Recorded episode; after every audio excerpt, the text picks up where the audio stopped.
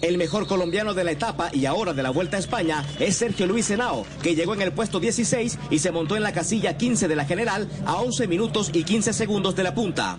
Richard Carapaz cursó de cuarto y recuperó la camiseta roja de líder. Roglic lo sigue en la general a solo 10 segundos. Esteban Chávez descendió a la casilla 62. Mañana habrá descanso. El martes regresan las emociones de la Vuelta a España que se viven en el canal Caracol. Y de inmediato vamos a territorio español con Carmen Andrea Rengipo, que nos tiene detalles de lo ocurrido el día de hoy porque compartió con el nuevo líder, Richard Carapaz. Adelante, Andrea, una feliz tarde. Hola Juan Pablo, muy buenas tardes. Pues así es, aquí en el Alto del Angliru, un lugar conocido de referencia para Richard Carapaz es donde hoy ha recuperado la camiseta roja como el líder de la clasificación general, aventajando a 10 segundos a su inmediato seguidor Primo Roglic. Aquí las declaraciones de Carapaz. Ah, la verdad que ha sido un final muy bonito, ¿no? Sobre todo conocía mucho la subida y me gustaba mucho y estaba muy animado y, y bueno, no, la verdad que ha salido como lo esperábamos, ¿no? Hemos recuperado el mayor. Y hoy no fue una buena jornada para Esteban Chávez, ha caído a la posición número 20 de la clasificación general, sin embargo sí le fue bien a Sergio Luis Senado, quien ha llegado justamente entre los primeros 20 y por ahora es el mejor de los colombianos. Declaraciones de Sergio Luis Senado de dos hombres que estuvieron en fuga en un momento determinado de la etapa, Johan García y Juan Felipe Osorio. Esperemos a ver qué, nos depara esta última semana, que son etapas eh, bastante buenas para intentar involucrarnos en alguna fuga. Lastimosamente en la bajada eh, la cadena se me enredó y se me abrió la bici. Desde el principio mucha tensión, muchas ganas de la fuga. La verdad estuvimos ahí en el primer corte, pero bueno, siempre tenía una molestia en una rodilla y hizo que me impidiera un poco seguir, pero bueno. Mañana tenemos la segunda jornada de descanso. Se realizará nuevamente los tests COVID y además ruedas de prensa virtuales. Los ciclistas saldrán a rodar un poquito para estirar las piernas previo a lo que será la etapa del próximo martes. Una crono de 33.7 kilómetros con un ascenso ahí de tercera categoría. Nosotros, por supuesto, vamos a quedar atentos a toda la información de la Vuelta a España desde el Alto del Angliru. Carmen Andrea Rengifo. Voces y sonidos de Colombia y el mundo en Blue Radio y bluradio.com, porque la verdad es de todos noticias en Blue Radio. Un juez ordenó a la policía suspender el uso de gases lacrimógenos porque podrían propagar el COVID-19. Esto en medio de las protestas que se esperan para este mes. ¿Qué más dice el juez en su decisión, José Luis Pertus? Miguel, buenas tardes. Pues a través de este fallo de tutela, el juez le da la razón a un ciudadano que explicó en su recurso justamente que el uso del gas lacrimógeno podría no solo afectar a la persona que inhala esta sustancia, sino que al generar tos podría poner en riesgo las personas que se encuentran en su alrededor y causaría una mayor propagación del virus. Y en efecto, el juez manifestó que el derecho a la salud estaría siendo vulnerado por el uso de estos gases por parte del SMAT de la policía, manifestó, hablo comillas, en su decisión, que, como se puede apreciar, resultaría una combinación muy peligrosa el uso de estos gases en momentos de propagación del virus, bien sea porque en su efecto en el cuerpo humano se degrada las defensas antivirales o porque bien también se podría propagar a las demás personas que se encuentran a su alrededor. La decisión del juez fue impugnada por parte de la Policía Nacional. Gracias, José Luis. Y la gobernación de San Andrés ordenó el cierre de las playas hasta nuevo aviso como medida preventiva por el paso de la tormenta tropical ETA. También se está haciendo un llamado a la comunidad para que tenga provisiones en sus casas. La información la tiene Diana Ospino. El Comité Departamental del Riesgo de San Andrés y Providencia se reunió en las últimas horas para tomar medidas urgentes ante los efectos que pueda causar la cercanía de la tormenta tropical ETA. Una de estas es el cierre de las playas para residentes y turistas a partir de las 4 de la tarde de este domingo. El capitán de navío Luis Fernando Quecán, capitán del puerto de San Andrés Islas, explicó las otras medidas. Tomaron determinaciones como tener listos todo el sistema de drenaje de la, de la isla, que está compuesto por un sistema de bombeo para que estas lluvias que van a presentarse pues no inunden la isla y se puedan evacuar. También se prohibió la navegación de las embarcaciones menores, todas las actividades náuticas y marítimas están restringidas a partir del día de hoy. Autoridades de la isla también han pedido a la comunidad que se abastezca de alimentos y agua y que tengan a la mano ropa y una linterna en caso de una grave emergencia mientras pasa la tormenta. Gracias, Diana. Y en video quedó registrado el momento en el que una turba atacó a un supuesto ladrón en el Boulevard de Río, esto en la ciudad de Cali. Con cuchillos y sillas lo hirieron en varias oportunidades. El hombre en este momento es atendido en un centro asistencial. La noticia con Víctor Tavares. El hecho se registró sobre las 11.30 de la noche cuando al menos 30 personas se fueron contra un hombre que al parecer acababa de robar en el Boulevard del Río, en el centro de Cali. Con palos, sillas y hasta cuchillos terminaron tomando justicia por mano propia. Claro, le dieron que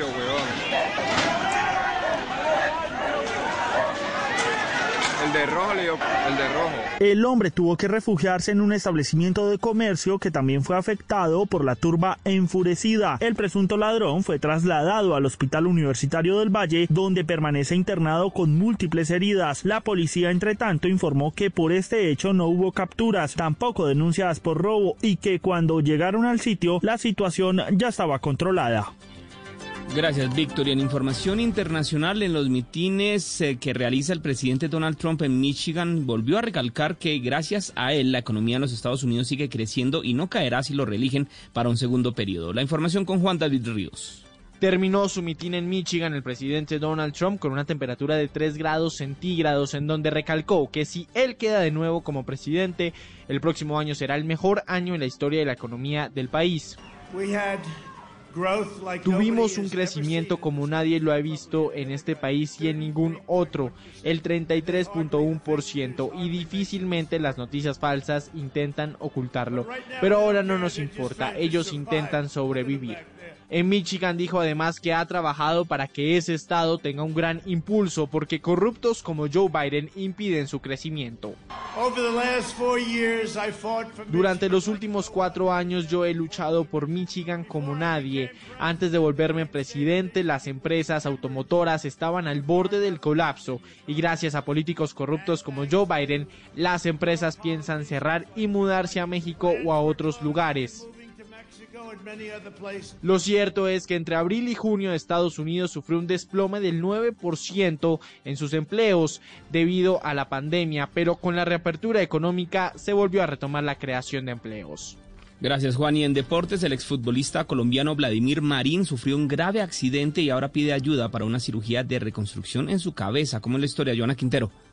Así es, ese es el drama que vive el exjugador Vladimir Marín en Paraguay. El colombiano reside en ese país donde hizo su retiro como futbolista profesional y sufrió un accidente cuando su vehículo presentó un daño mecánico y se estrelló contra un árbol. Esto le causó graves lesiones en su cabeza y cuello, por lo que necesita una cirugía reconstructiva. Decirles que necesito un poco de su ayuda, cualquier inquietud, cualquier donación que puedan hacer, lo pueden hacer vía Western Unión con mi nombre completo y número de cédula y les voy a dejar mi número en más 595 983 159 822 si se quieren comunicar y hablar del tema para que puedan hacer sus donaciones si Dios permite y, y los que quieran colaborar. Vladimir Marín pasó por Medellín, Nacional, Deportivo Cali, entre otros equipos. Además hizo parte de la Selección Colombia para la Copa América del 2007. Noticias contra reloj en Blue Radio. Dos de la tarde, ocho minutos, las noticias contra reloj en Blue Radio. La noticia en desarrollo, los templos dedicados a la fe religiosa en Venezuela reabrieron hoy luego de 32 semanas de cierre debido al coronavirus, una pandemia que hasta el momento ha infectado a 92.013 ciudadanos en ese país, de los cuales 798 han fallecido. La cifra Cuba confirmó hoy domingo 48 nuevos casos de coronavirus diagnosticados en las últimas 24 horas, seis de ellos importados y la mayor parte localizados en las provincias de Pinar del Río y Santi Espíritus, los dos territorios más afectados en la segunda ola de la enfermedad en esa isla y quedamos atentos a la Secretaría de Salud de México que debe entregar los datos contenidos en el subsistema epidemiológico y estadístico de defunciones del año 2019 y 2020, según determinó hoy domingo el organismo de transparencia de México. Son las 2 de la tarde, 9 minutos. La ampliación de estas noticias en blueradio.com. Continúen con Mesa Blue. Solo la más alta conciencia sobre nuestra vida cambiará la suerte de esta pandemia. Agradecemos a cada uno de nuestros clientes por ser esos aliados estratégicos que siempre han estado allí. Sientan la plena confianza que nuestra relación no se verá afectada por esta coyuntura. Nuestras plantas de harina de trigo, maíz y nuestra división de pasta, galletas, café y cereales continuarán operando como siempre.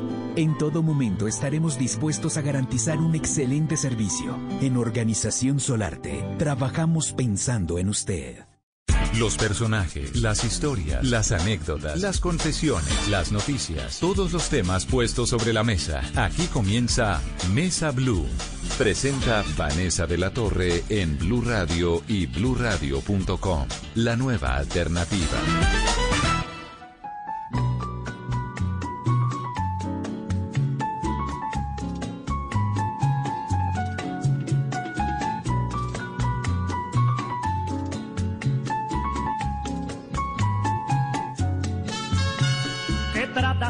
Insinuarme con tus actos. A mí que te saqué de la amargura. Engáñame si quieres que tu engaño es fango que no manche a mi blancura. No vayas a creer que estoy llorando. Si acaso me vestiste por doquiera, Tú sabes que las lágrimas del alma no brotan a mis ojos por cualquiera. Confieso que te quise con el alma. Te di mi corazón sin condiciones y tuviste el coraje de engañarme, pagando mi cariño con traiciones. Si fuera gitano te dijera tres frases que contengan brujería, que vayas por el mundo muerte en vida y vivas mil años de hechicería. Bienvenidos a Mesa Blue. Están escuchando ustedes Odio Gitano del maestro Alcia Acosta. Pero él también tiene La Copa Rota, El Contragolpe, Traicionera, La Cárcel del Sin Si Hoy Fuera Ayer, El Tango Negro, tantas canciones con las que hemos llorado, reído, amado, nos hemos desenamorado.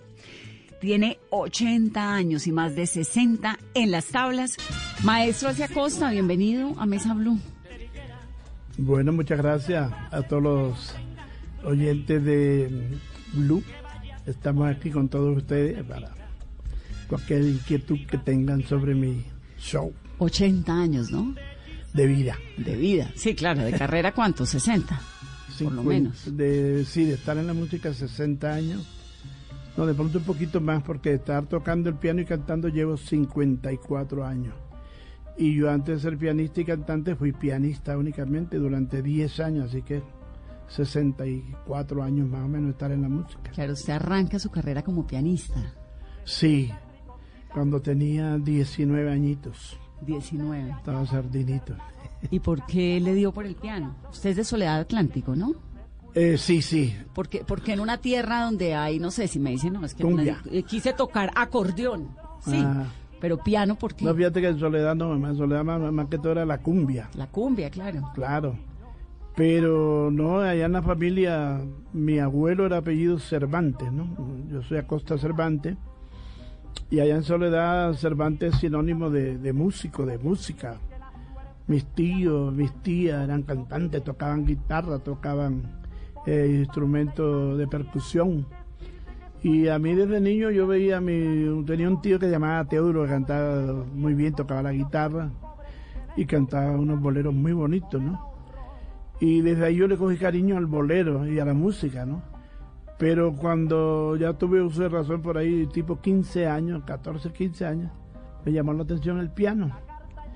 Y para mí fue bastante complicadito porque en esa época tener un piano era gente muy adinerada y mi papá era supremamente pobre, ¿no? Pero bueno, eh, mi papá no me quitó la idea con sacrificio y todas esas cosas. Logré estudiar unos cuatro o cinco años de piano, teoría y solfeo. ¿En dónde estudió? Yo estudié en Bellas Artes en Barranquilla, pero antes de eso tuve una profesora particular que se llamó Ana Carrasquilla. En Soledad. En Barranquilla. Era muy amiga de mi Bueno, los que no saben, Soledad es a la Barranquilla, ¿no? Claro, Soledad es, pertenece al área metropolitana, pero Soledad es una ciudad. Soledad hoy en día tiene 700 mil habitantes, Y bueno, ahí vivo y ahí estoy con mi gente y desde muy niño entonces me llamó mucho la atención la, la música, ¿no? Porque eso viene de, parte de mi abuelo, de mis tíos, mis primos. Pero el instrumento que más me llamó la atención a mí fue el piano, porque en ese entonces estaban muy de moda los boleros de la Sonora Matancera. Se le iba a preguntar, ¿de dónde sale el sonido del piano que usted recuerda? De, las, de los boleros de la Sonora Matancera.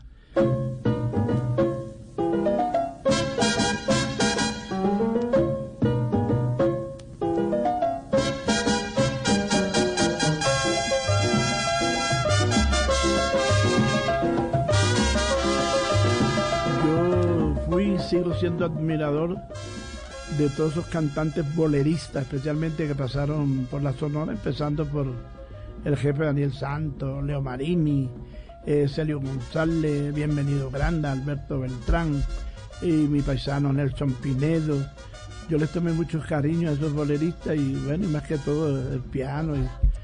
Y, ahí le cogí mucho cariño a, a querer tocar el piano y bueno, más o menos lo logré no en una forma supremamente profesional, sino hasta donde pude, ¿no? Hasta donde pude, porque ya cuando medio, eh, digamos así, coloquialmente machucaba el piano, ya se me dio por dejar el estudio y empezar a tocar con varios grupos, especialmente de Barranquilla, y a ganarme mis primeros pesitos, ¿no? Y de esto hace 64 años más o menos. ¿Cómo era su infancia, don Alci?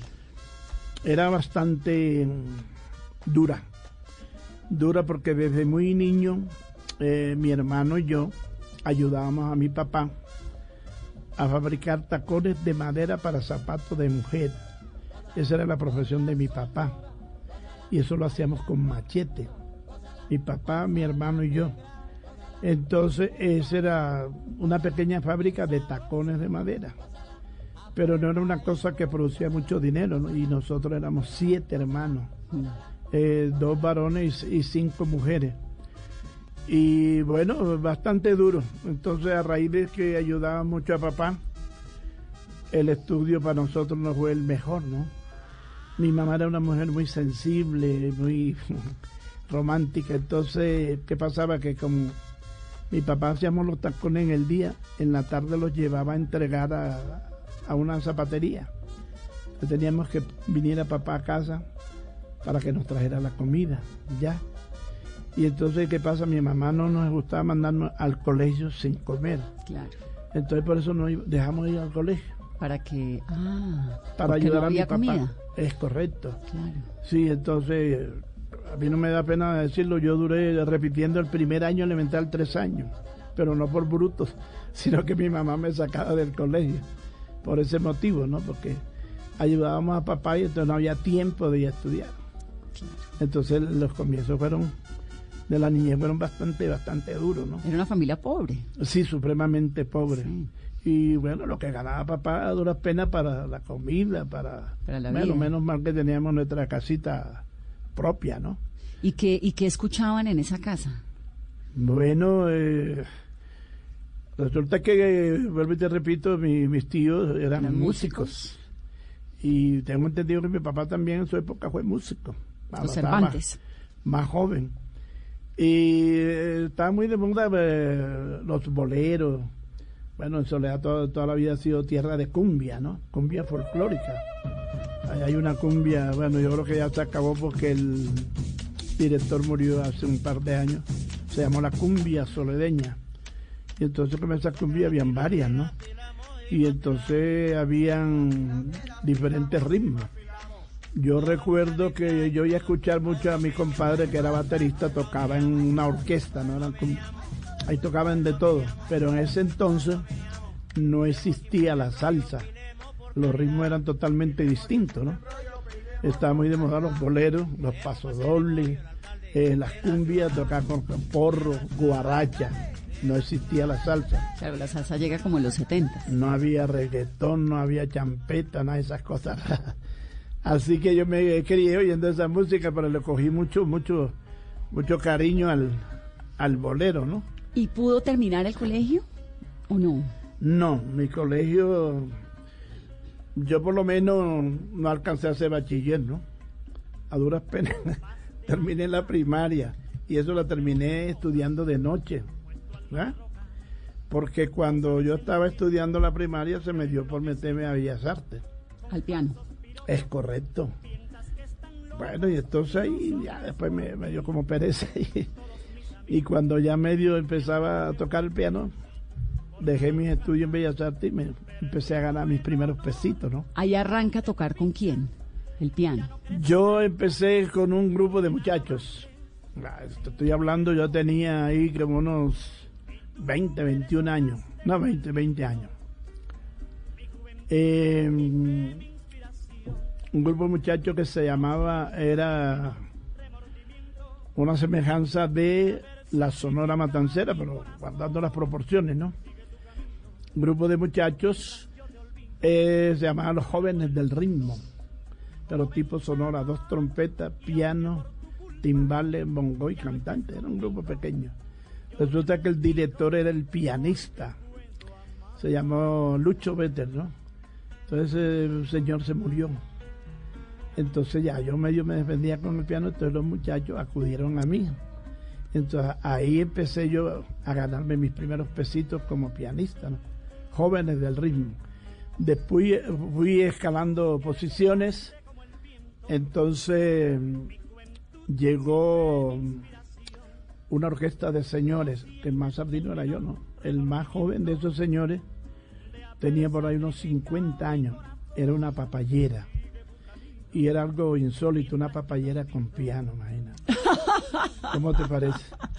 Y resulta de que esos señores ¿Eso tenían... cómo sonaba? Imagínate.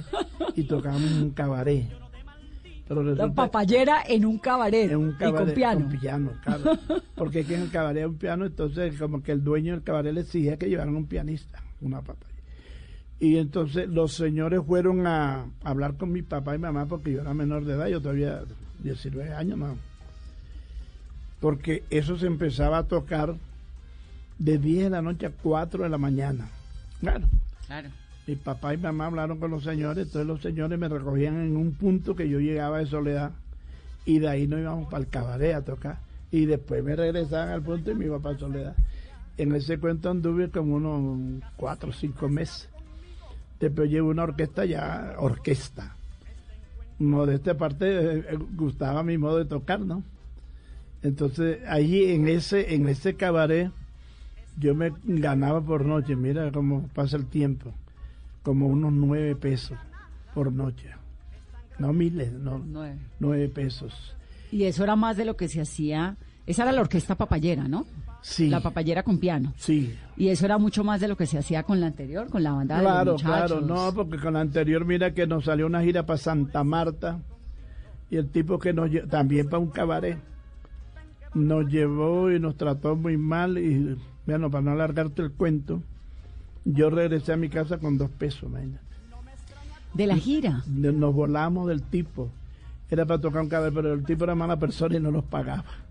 A duras penas nos daba la comida y dormía y dormíamos en una casa toda fea y mal, mal, mal. Pero como éramos muchachos. Claro. Y cierta noche no les volamos. Y yo llegué a la casa con dos pesos, imagina. Entonces después cuando la papayera eh, ganaba por noche nueve pesos y más o menos me rendía, ¿no? ¿Y qué decía la mamá en esa época? No, La mamá estaba para contenta. mamá y lo mío porque todavía no me había casado. Claro. Yo me casé a los 21 años, ¿no? Y le ayudaba, digamos, a la mamá le alegraba que su hijo Claro, fuera claro, músico. sí, sí, sí, porque ya trajo una platica a la casa. y después me buscó una orquesta ya más, mejor, mucho mejor. Y ya, como te digo, de mucha importancia en Barranquilla. Y entonces, mira que ahí del, eh, de entradita el señor me, me buscó para 24 y 31 de diciembre. Y por cada toque me iban a pagar 30 pesos. Eso ya era. Ahora estoy yo emocionado, Claro. no lo pensé dos veces. entonces, me tocó despedirme de mis viejitos. no, tranquilo, mijo, vaya, porque usted va a progresar y, Entonces ahí fui escalando posiciones, ¿no? Y anduve por buenas, buenas orquestas. Yo recuerdo con mucho cariño a la orquesta de maestro Nuncira Machado, con quien grabé varias canciones con el piano. Óyela, óyeme pollito, ven, baila mi pachanga. Oh, oh, oh, baila mi pachanga. Óyeme pollito, ven, baila mi pachanga. Al maestro Pello Torres de Cincelejo Los Diablos del Ritmo, al maestro Francisco Zumaquera. Y era una Montería. época como de muchas orquestas Sí, y una época muy orquesta, musical, sí, ¿cierto? sí, había música por todos lados.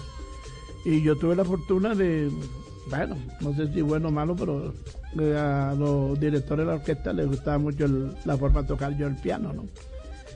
Hasta que eh, tocando con la orquesta el maestro Nuncira Machado, teníamos un programa dominical en una emisora muy querida en Barranquilla que se llamó La Voz de la Patria. La voz de la patria.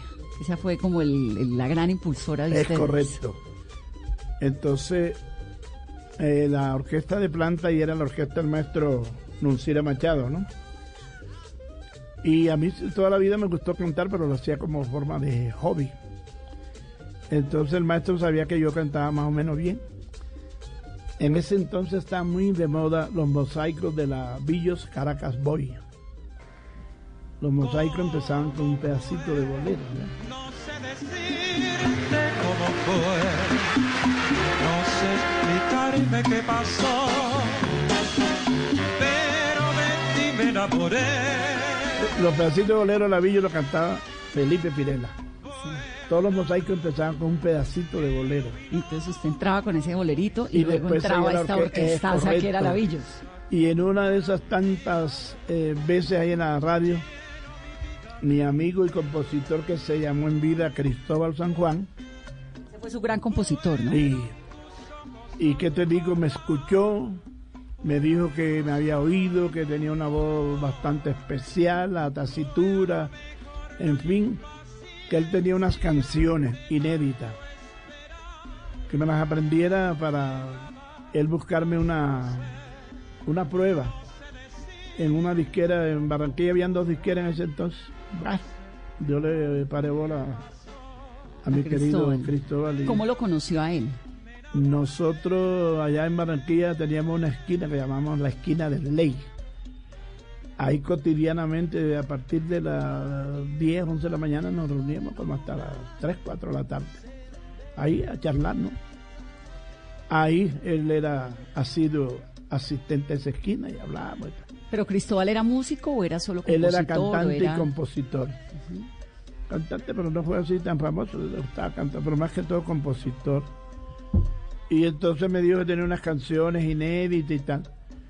Bueno, yo le paré bola, entonces cuando ya las tuve listas, ese mismo señor se encargó de llevarme a que me hicieran una prueba en discos tropical.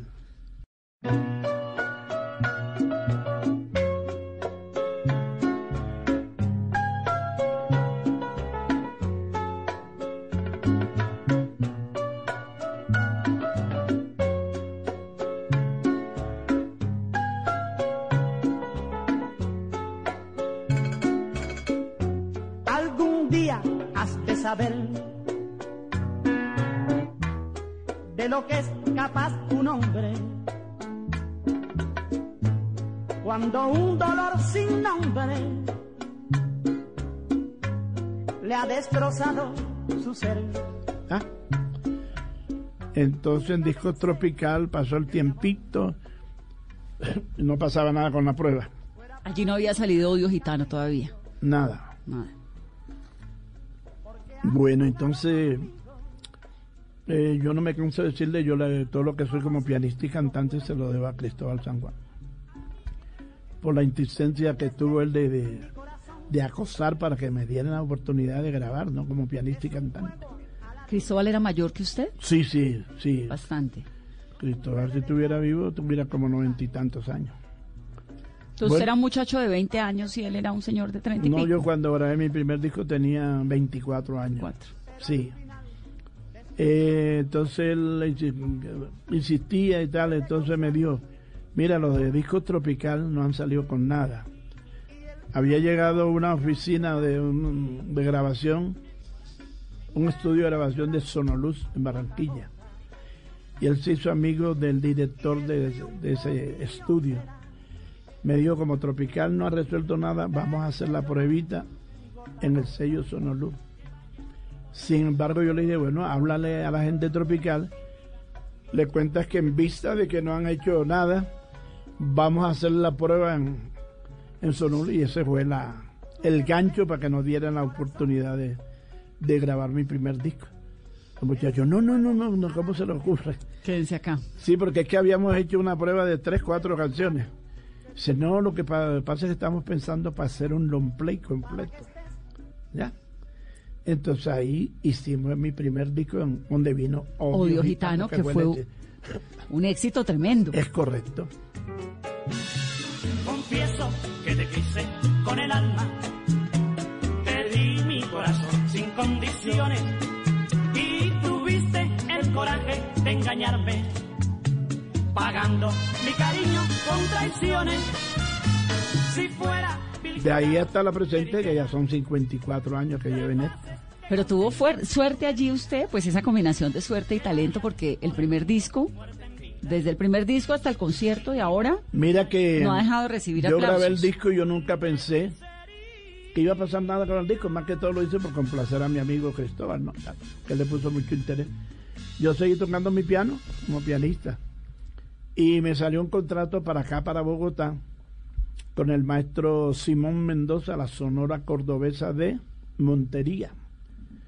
Y me vine acá como, como pianista. Entonces, al comienzo las cositas estaban bastante bien, después se pusieron un poco...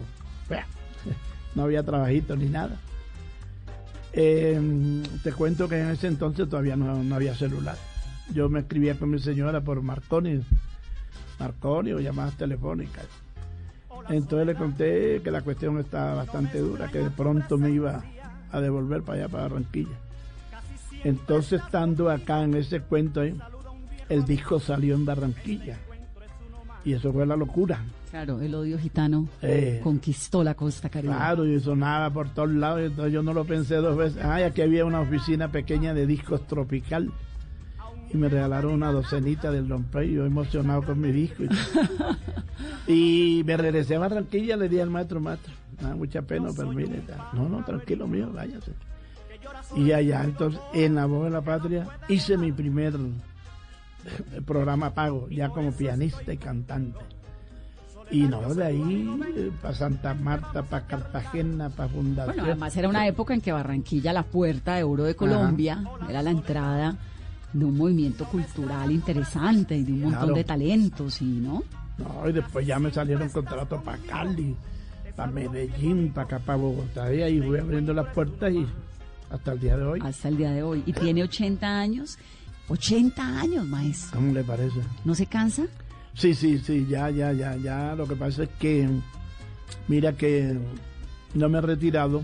Usted en algún momento se iba a retirar, ¿no? Yo Pero el sí. público nos le pidió que no. Ey, yo hace todos los 10, 6, 7 años atrás y no, la gente no ha dejado que yo me retire.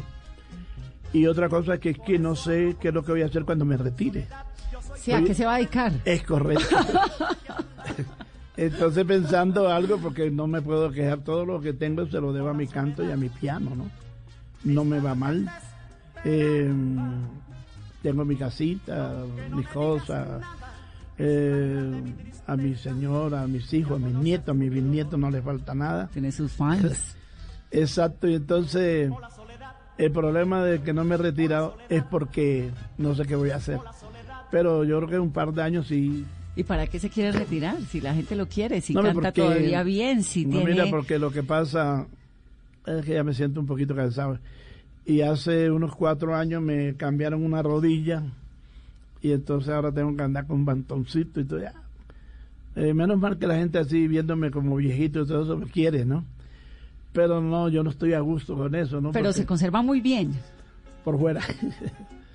y eh, tantos viajes, tantos trasnochos, au- aunque yo soy poco tomador. Eso le iba a preguntar, porque en esta, usted es que le canta además al despecho, al Ajá. amor, al desamor, estos boleros, hace que Colombia se haya enamorado de los boleros suyos. en América Latina, bueno, en Perú ha sido un éxito tremendo, en, En San México, Salvador. en San Salvador. En Europa también. Sí, usted eh, Yo he tenido la suerte es un ir- cantante internacional. Claro, yo he ido 12 veces a Europa. Eh, casi todo lo- el único que me falta por conocer es Holanda.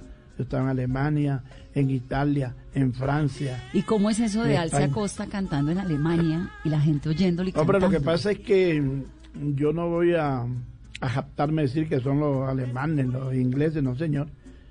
Yo tengo la fortuna de que yo tengo fanáticos de diferentes países de América, ¿no? Por lo menos en España hay muchos ecuatorianos. Y yo en el Ecuador tengo muchos fanáticos, ¿no? Pero tú sabes que yo grabé con Julio Jaramillo. Y eso me dio a, querer ¿no? más con los, con los ecuatorianos. Centroamericanos, salvadoreños, Honduras, Nicaragua, Guatemala, toda esa gente me quiere. Y por allá por Europa hay gente de, de todos esos países, chilenos, peruanos. Otra cosa es que hay muchas colombianas casadas con nuestros extranjeros y cuando yo voy por allá entonces invitan a sus maridos a que me vayan a oír a mí. Ya. A que vean quién es el señor que cantamos. Colombiano. Maestro, permítame, vamos a hacer una pausa muy corta para comerciales y ya regresamos. engañando. Si yo todo lo que tú has querido, yo siempre te lo he dado. ¿Por qué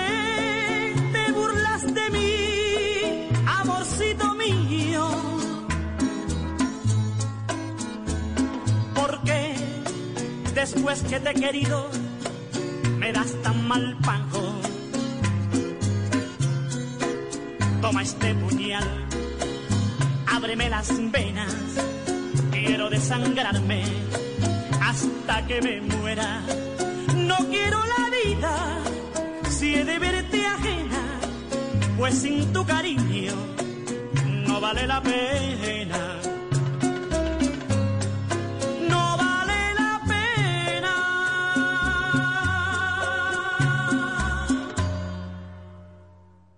Solo la más alta conciencia sobre nuestra vida cambiará la suerte de esta pandemia.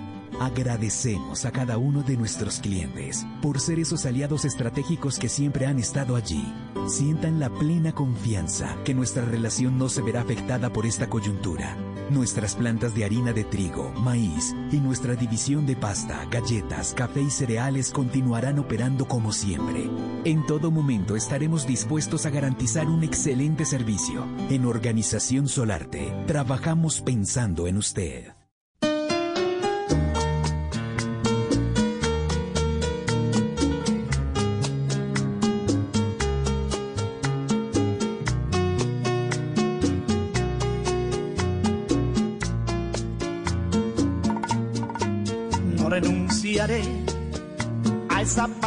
Que tú me das día tras día, a cambiar mis penas por tus alegrías y ese amor que tú me das con garantía. Renunciaré a esa flor que tú me das cada mañana, a vivir constantemente enamorando a soñar juntos los dos de madrugada.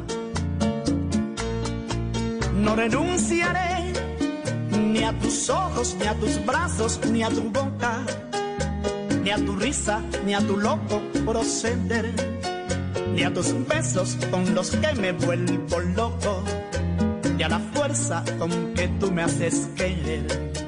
Continuamos en Mesa Blue, soy Vanessa de la Torre. Hoy, el maestro Alcia Costa. Ni a tus brazos, ni a tu boca, a tu risa, ni a tu loco proceder, ni a tus besos con los que ¿Cómo es esa combinación de la música, los escenarios y la fiesta? ¿Usted fue rumbero? ¿Es No, no, rumbero? mija, no, no. ¿O ha sido juicioso siempre? Mira que yo he sido, bueno, no me da pena decirlo, un costeño bastante raro, ¿no? Soy poco tomador. Bailar, como dice mi mujer, no baila ni los ojos. Eh, poco mujeriego, ¿no? Tenía una sola mujer que es mi señora, que ¿Cuánto lleva con ella? 58 años. ¿no? ¿Y cómo la conoció? ¿Cómo se llama ella? Se llama Ruth María. Doña Ruth. ¿De dónde es Doña Ruth María? Soledeña, éramos casi vecinos. Es que allá Ah, la el- conoció siendo un niño. Sí. Es que allá en el sector donde yo vivo se llama el barrio oriental. Ahí hay el detallito de que los vecinos nos casamos entre sí, ¿no? Y yo no podía hacer la excepción. Mi señora vivía en la esquina y yo vivía en mitad de cuadra, ¿ya? Y desde niño, yo, claro que yo antes que ella tenía otra, que hoy en día es mi comadre. Fue mi primera, eh, no novia, ¿no? Que le gustaba mucho. Pero a mi señora sí me la conquisté y... ¿A los cuántos años la conoció? Bueno, desde siempre la conoció porque era vecina, pero ¿a los cuántos? Nosotros duramos apenas un año de amor. Al año nos casamos. Eh, ella 19 años, yo 21. Peladitos. O sea que la conocí a los 20. Porque al año del de, amorío nos casamos. Y ya de esto hace 58 años, mi única novia y mi única señora, lógicamente. Gabo decía que, que el secreto del matrimonio con Mercedes era que no hablaban. ¿Cuál es el suyo? Mira que ahorita no porque ahora viajo con menos intensidad. Pero al comienzo cuando estaba yo en todo mi apogeo, estaba bien jovencito y bien atractivo. Em, yo duraba muy poquito en mi casa. Yo digo siempre que mi señora fue papá y mamá, ¿no? Prácticamente mis tres hijos los crió ella, ¿no? Y yo llegaba uno o dos días para atrás. Y hubo una época que una gira en Estados Unidos, creo que la cuarta, quinta, me duré casi dos meses en Estados Unidos. Y así entonces nos hablábamos ya, después vino los celulares y por teléfono. Claro, porque además en esa época no había cómo llamar todos los días. Bastante, sí, ah, Entonces sí tenía razón Gabo. De pronto es que con esta modernidad estamos hablando mucho. Sí, sí, sí, demasiado, demasiado. Maestro, y su hijo Checo Acosta también es músico. Hombre, sí, gracias a mi Dios, bueno, hay que va la herencia, ¿no? Y después sigue mi nieta, la hija de Checo, también lo hace muy bien, pero bueno, todavía está ahí quietecita y medio.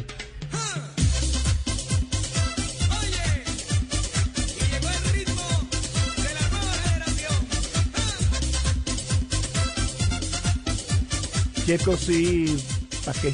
Mi orgullo y el día que yo me retire ya yo sé que mi nombre va a, permanecer en el nombre de mi hijo Checo. ¿no? Claro, y con talento. Y... Hombre, sí, cada día la gente lo quiere más. Es más que él me cuenta, ¿no? De que en muchas ocasiones, antes de terminar el show, le piden unas canciones mías. Y él complace a la gente y, las canta. ¿Y han cantado juntos? Sí, sí, sí. Hace. ¿Cuándo fue que fuimos a Medellín? Unos 10 días tuvimos allá un cumpleaños, un señor, y, y cantaron. Nos pasamos bien bonito, cantamos ahí. ¿Y cómo, cómo educó usted a Checo en la música? ¿Qué le enseñó? Mm, digamos, él, salió, él nació con ese talento. sí, señor. Sí, señora. Este, no, Checo sí, desde muchachito le ha gustado mucho el estudio, ¿no? Pero dentro del estudio siempre le gustó cantar, tocar guitarra y cantar y participar en muchos concursos del colegio. Pero Checo al comienzo cantaba era baladas. Y yo en algunas ocasiones, cuando ya él tenía por ahí unos 16, 17 años, yo traté, porque yo era artista exclusivo de un sello en Medellín, que era el sello Seida. Entonces traté de que me le dieran una pruebita, pero no, no pasó nada. Pero él siguió, él no se inmutó y hasta un amigo que se llama Hugo Molinares le dio una oportunidad de grabar una canción, bueno, la que pegó primero se llama Morenita Caribeña, ¿ya? De ahí entonces fue ya cogiendo fama como cantante y pero desde muy niño él es más que cuando teníamos unos seis añitos, medio cantaba, ¿no? Y yo lo acompañaba con el piano. Pues. Yo pensé que era como un hobby, pero después sí lo yo en serio, ¿no? Hasta la presente. Claro, y ahí tiene su herencia musical. Cuénteme la historia de Julio Jaramillo. ¿Cómo terminó conociendo usted a Julio Jaramillo y terminaron haciendo estas cosas tan Bueno, con Julio nos conocimos porque Julio tengo entendido que nunca le gustó ser exclusivo de ningún sello disquero, ¿no?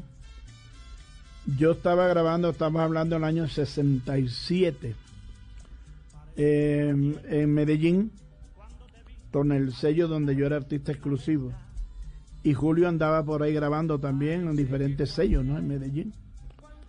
Entonces, a uno de los hijos del dueño de la disquera se le ocurrió la bonita idea de que Julio y yo grabáramos juntos, ¿no? Varios.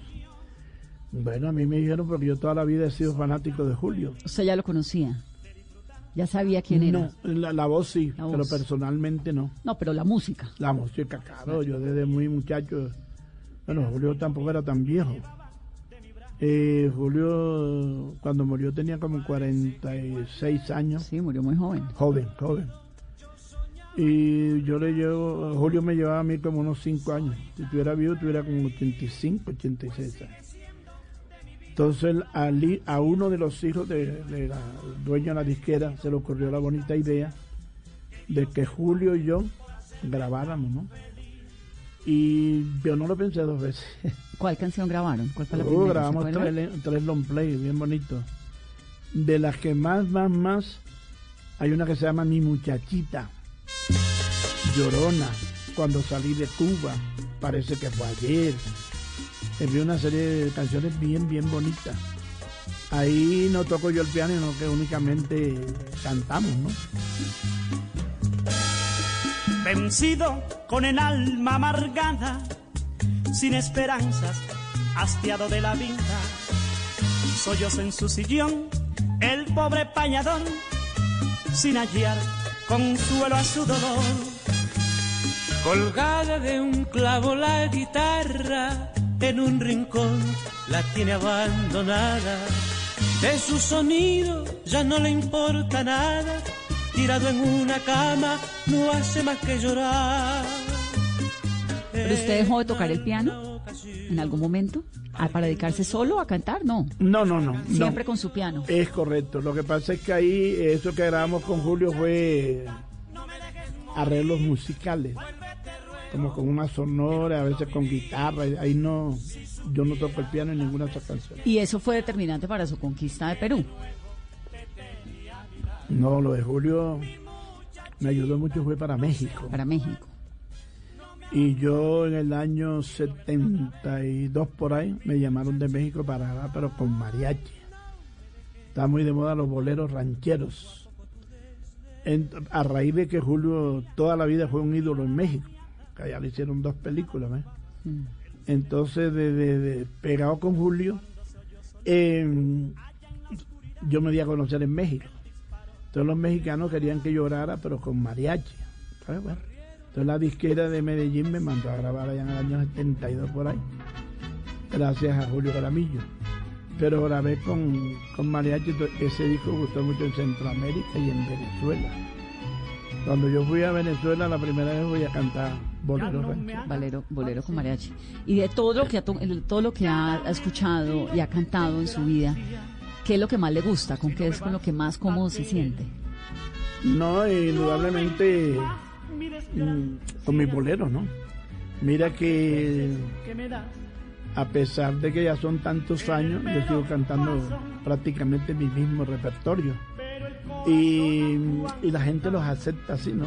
Y me los pide. Llevamos tres generaciones cantando La cárcel del Cincín. Sí. Y La Copa Rota. Odio Gitano, Amor Gitano, Papel de la Calle. Si hoy fuera ayer. El último beso, Traicionera. El último beso es muy triste. pero bonita. Hoy en día tenemos una nueva, bueno, nueva de, de- de que la gente la que se llama no, No renunciaré. Que la gente últimamente le está pidiendo con bastante entusiasmo, ¿no? Hay cabida todavía en este mare magnum musical, donde a veces no hay tanto talento como, como en el pasado, para los boleros, para el amor, para la historia, eh, las historias contadas. Pero hoy en día no. ¿No tanto? No, más bien poco a poco. Yo recuerdo, yo analizo las letras, bueno, por ahí, hoy estuve oyendo una emisora acá en Bogotá, un nuevo disco que acaba de sacar Andrés Cepeda, yo grabé hace rato con él una canción, bien bonito de boleros de esos viejos. Claro, porque además Cepeda canta boleros. Claro, y letras canta lindas. y- Sí, acaba, me llamó la atención, acaba de sacar un disco con una Big Band y puros boleritos viejos y se lo oyen perfecto. Así que el bolero no va a morir nunca, ¿no? Ah, entonces sí hay cabida todavía para los boleros. Sí, sí, pero fíjate que son boleros viejos, ¿ya?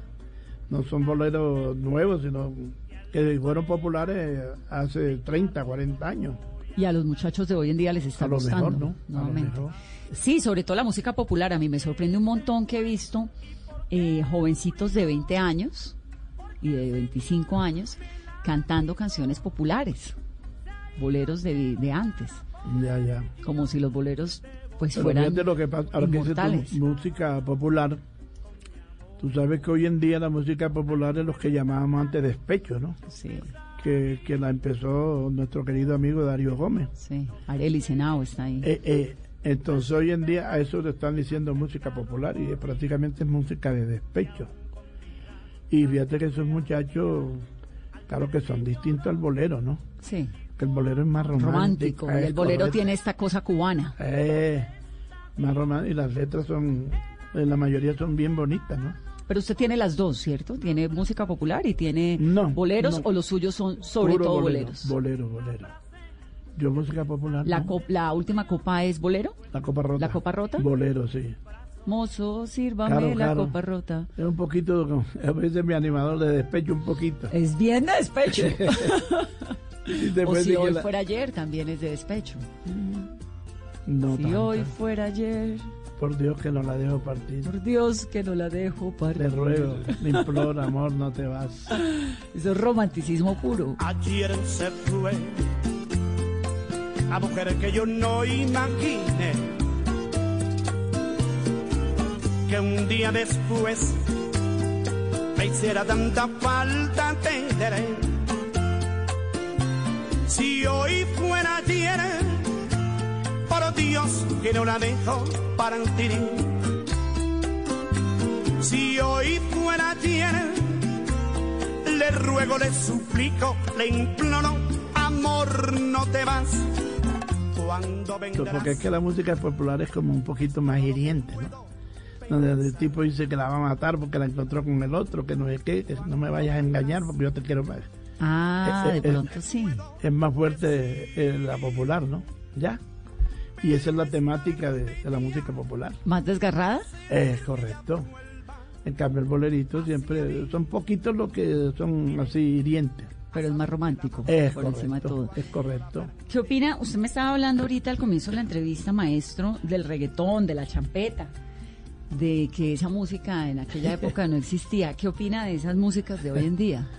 Hombre, eso, uno como músico, eh, en realidad no le ve esa intensidad así tan, ¿cómo te explico? No tiene una explicación.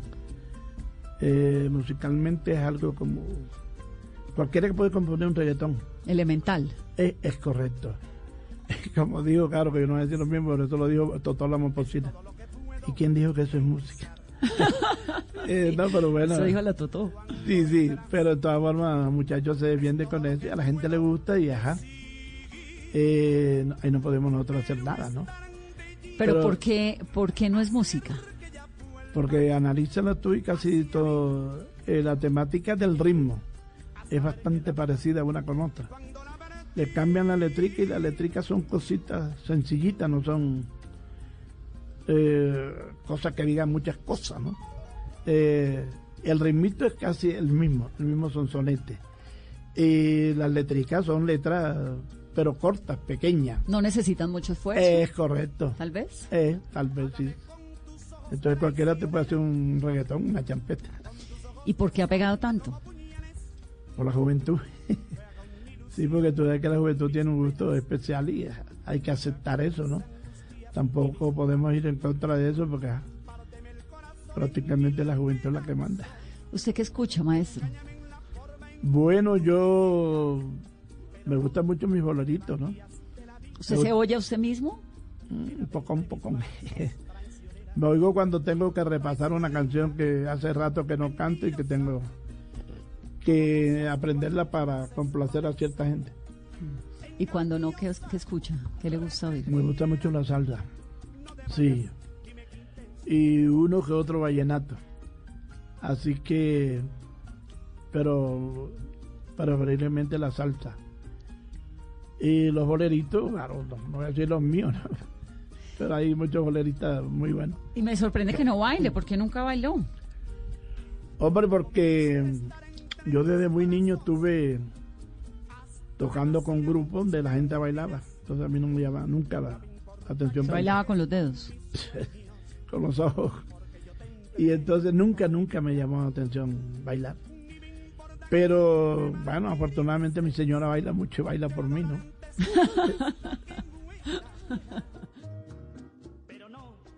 Me parece un plan maravilloso escucharlo. Me ha encantado tenerlo en esta entrevista, conocerlo. Y recibiendo con mucho cariño este bonito homenaje, ¿no? Este 2019. ¿Cómo está de salud? Bien, nunca problema en mi patica, pero... Lo de la rodilla que lo operaron. Ajá. Pero lo demás, gracias a mi Dios, bastante bien. Pues maestro, lo seguimos escuchando y además nos encantaremos de tenerlo y de, bueno, poder disfrutar de esa música tan deliciosa suya Gracias, que lo llena uno de, espero, mucha alegría.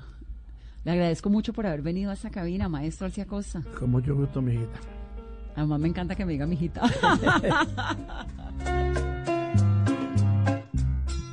El maestro Alcia Costa. Y que que suene esta música.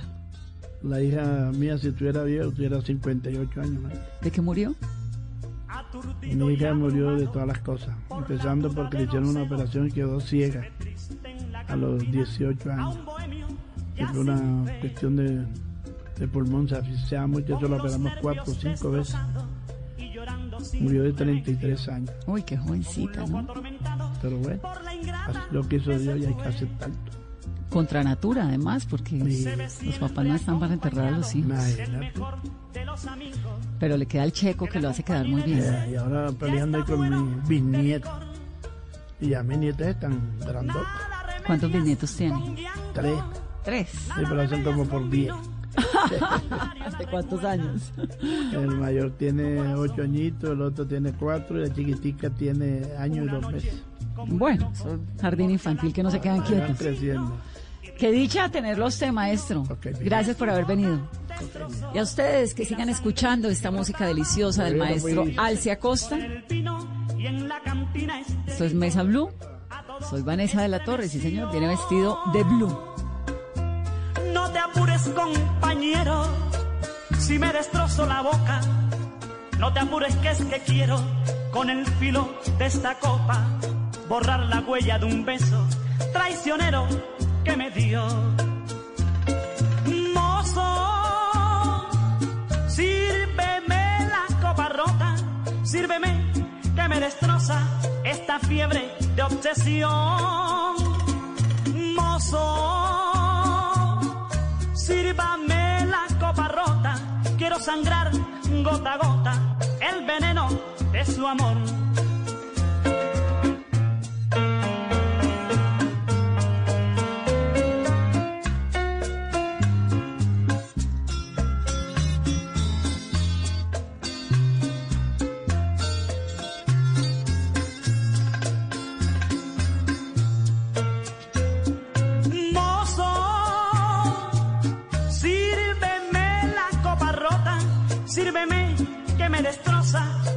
Fiebre de obsesión. Mozo, sírvame la copa rota, quiero sangrar gota a gota el veneno de su amor.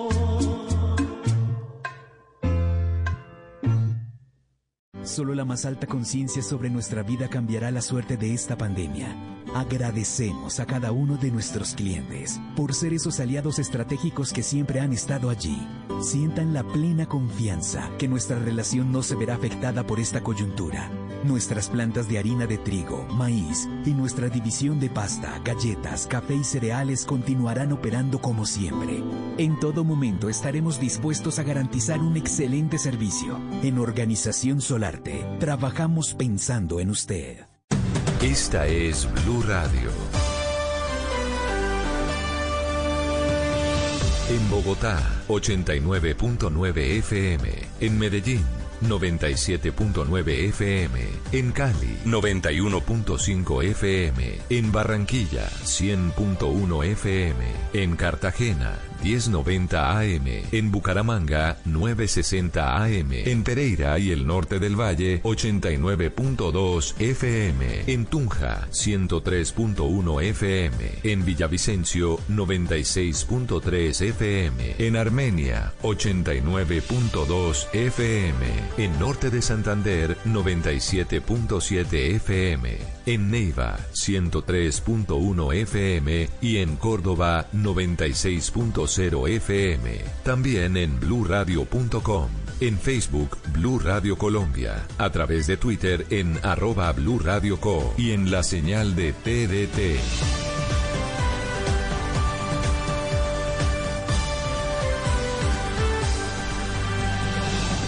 Blue Radio, la nueva alternativa.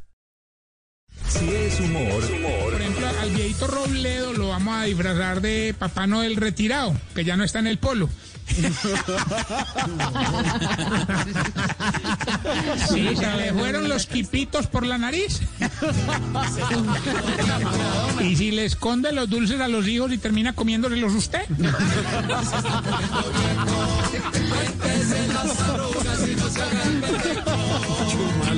Si es opinión, El expresidente Santos dijo que el consumo de drogas no va a desaparecer, pero sí se puede controlar. Él dijo que se podía hasta legalizar la joda esa de la droga. La conclusión a que uno llega es que todo en los últimos 40 años han sido afectados muy negativamente por el narcotráfico. El narcotráfico ha sido la peor tragedia y somos los paganinis, los bobos del paseo, los que ponemos los muertos, la plata, mientras que otros se consumen las drogas. Voz Populi, de lunes a viernes desde las 4 de la tarde. Si es opinión y humor, está en Blue Radio, la nueva alternativa. Ahora en Blue Radio los foros virtuales Blue 4.0. Conéctese con nuestros canales digitales. No se pierda este 4 de noviembre a las 10.30 de la mañana una conversación con el embajador de Israel, Cristian Cantor, Juan Carlos Mora, Alan Weisleder, Ignacio Gaitán. Ilana Soloducho, Mauricio Dimant y Jimena Duque sobre cómo la innovación y el emprendimiento impulsan la economía en Israel. Foros Blue 4.0. Conversaciones que transforman a Colombia. Voces y sonidos de Colombia y el mundo en Blue Radio y bluradio.com, porque la verdad es de todos. 3 de la tarde, un minuto, bienvenidos a una nueva actualización de noticias. En esta tarde de domingo los acompaña Joana Galvis junto al equipo técnico, periodístico y digital de Blue Radio para llevarles lo más importante que sucede en Colombia y en el resto del mundo. Comenzamos. Avanza la caravana humanitaria de excombatientes de las FARC que participan de la peregrinación por la vida y la paz. Llegarán a la Plaza de Bolívar para realizar un acto central que exigirá el cese de la violencia y el cumplimiento de los acuerdos de paz firmados el 16 en el año 2016. Estefanía Montaño, usted tiene las reacciones y cómo avanza esta caravana. Giovanna de Oyentes, buenas tardes. Pues en este momento ya comienza la congregación de varias delegaciones de excombatientes firmantes de la paz en el Parque Nacional en Bogotá. Ya han llegado desde el Guaviare, del Meta, del Catatumbo y también del Putumayo, porque recordemos que eran tres grupos. Un primer grupo que se desplazaba desde Villavicencio y que llegó anoche a Bogotá. El segundo grupo que se denomina Suroriente, Sur y Centro, que empezó a partir desde Melgar, el Tolima hacia Fusagasugay, que ya estará por llegar. Y también el tercer grupo que era el que partía desde el eh, otro eh, desde el sur sur sur de Colombia. Pero eh, escuchemos a Victoria Sandino, senadora por el partido FARC.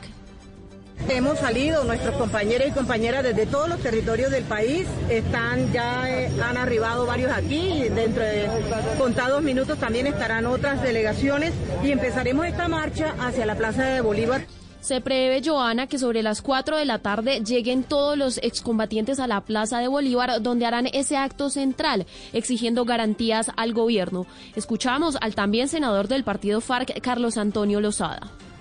Queremos con esta peregrinación llamar la atención de la sociedad colombiana por supuesto también del gobierno nacional en el sentido de que se cumpla lo pactado. Quienes hicimos dejación de las armas confiando en la palabra del Estado, estamos reclamando que se nos dé garantías para la vida, garantías para nuestra reincorporación socioeconómica. Los firmantes buscan avanzar también en la recuperación de la democracia en el país y marchan bajo el lema Somos firmantes del paz y no queremos más muertes. Habla Jorge, quien es firmante de la paz del Putumayo. Llegamos a decirle al gobierno colombiano de que nosotros estamos cumpliendo con lo que se acordó en La Habana.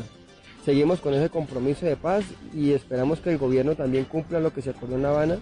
Y le venimos a decir que no queremos más muertos en Colombia. Giovanna, también otro de los motivos es el asesinato de los 234 excombatientes eh, que han muerto desde la firma del acuerdo de paz en 2016 y estaremos muy pendientes de cómo sigue avanzando esta jornada. Y ahora les contamos que un juez en Bogotá ordenó a la policía suspender el uso de gases lacrimógenos durante las manifestaciones mientras dure la emergencia sanitaria por COVID-19 ordenada por el gobierno nacional. Sin embargo, la policía impugnará este fallo. Daniela Morales, ¿cuáles son los argumentos de la policía para responder a este fallo? El fallo de tutela le ordena a la Policía Nacional suspender el uso de gases lacrimógenos en medio de las manifestaciones mientras dure la emergencia sanitaria.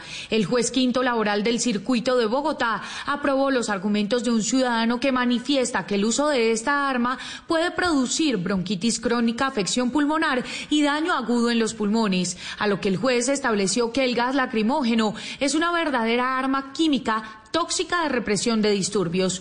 Para el experto en seguridad Iván Díaz, el juez desconoce cómo funciona la seguridad y la defensa nacional. Calificar eh, los gases lacrimógenos como un arma química realmente resulta sumamente preocupante desde el punto de vista técnico porque es eh, combinar o mezclar dos elementos que no tienen ningún tipo de semejanza ni desde el punto de vista técnico ni desde el punto de vista jurídico. Blue Radio conoció que la Policía Nacional impugnará esta decisión, señalando que de acuerdo al método de uso diferenciado de la fuerza y las armas, los gases permiten en una forma menos lesiva restablecer el orden público. Ahora hablamos de lo que está pasando con las lluvias en el país. Más de 40 establecimientos comerciales fueron cerrados durante las últimas horas en varios municipios del Valle del Cauca. Pero antes de esta noticia, también vamos a hablar de la emergencia que se vive en ese departamento por el tema de las precipitaciones que se han registrado en las últimas horas. Víctor Tavares.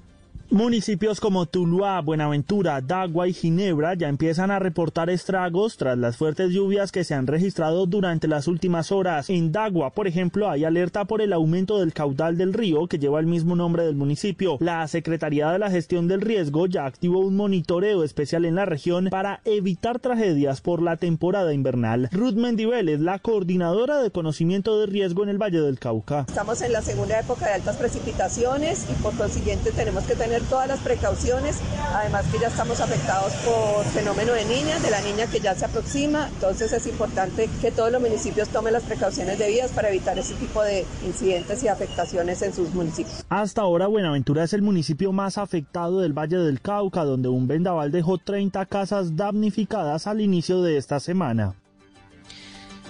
Y en Cartagena, en lo que va corrido de este día, se han registrado 20 emergencias por cuenta de las lluvias de la tormenta tropical ETA. ¿Cuál es el balance hasta ahora, Dálida? Inundaciones en por lo menos cinco barrios de la ciudad, caída de árboles en otros siete sectores, afectaciones en unas 20 viviendas y hasta deslizamientos de tierra. Es el reporte de las primeras emergencias registradas durante el día de hoy por cuenta del paso de la tormenta tropical ETA en Cartagena, desde la sala situacional de la Oficina de Gestión de Riesgo, donde se coordina la atención y el seguimiento a las emergencias generadas por las fuertes lluvias, indicaron que hasta ahora se realizan monitoreos en toda la ciudad. Fernando Abello, director de la Oficina de Gestión de Riesgo de Cartagena. Entonces les estamos solicitando a las diferentes personas no solo montar los diferentes eh, operativos que tenemos ya tanto preventivos como, reactivos, sino que también estamos activando los combas y las juntas de acción comunal para que atiendan los diferentes barrios. Además, por las condiciones adversas y el fuerte oleaje, la Capitanía de Puerto de Cartagena suspendió la navegación para embarcaciones menores hacia la zona insular. Gracias, Dálida. Y el director de la Defensa Civil del Magdalena confirmó que la tormenta ETA continuará su paso también por el Caribe colombiano y seis municipios en el Magdalena ya han sido afectados. William Fierro nos tiene toda esta información desde ese punto del país. El director de la Oficina de Gestión del Riesgo del Departamento del Magdalena, Jaime Avendaño, aseguró que la situación en los municipios que han sido inundados por las torrenciales lluvias que han caído y que ha generado el desbordamiento de los ríos que bajan desde la Sierra Nevada de Santa Marta es crítica. Es eh, complicada esta situación en los seis municipios que hasta ahora han sido reportados con situaciones de emergencia. Hablar de el panorama es crítico para cada municipio. Cada, cada situación de emergencia tiene un contexto diferente, de grado de exposición, vulnerabilidad y amenaza en que se encuentra. Es lo mismo decir 12 barrios de de momento la situación más complicada se presenta en el municipio de Fundación, donde a esta hora es instalado el puesto unificado de mando para analizar toda la situación que se ha presentado con motivo de las lluvias y el anuncio de que van a continuar los torrenciales aguaceros en el macizo intertropical. Estaremos atentos con lo que pase con esta tormenta y las lluvias de la madrugada que de este domingo que se registraron en norte de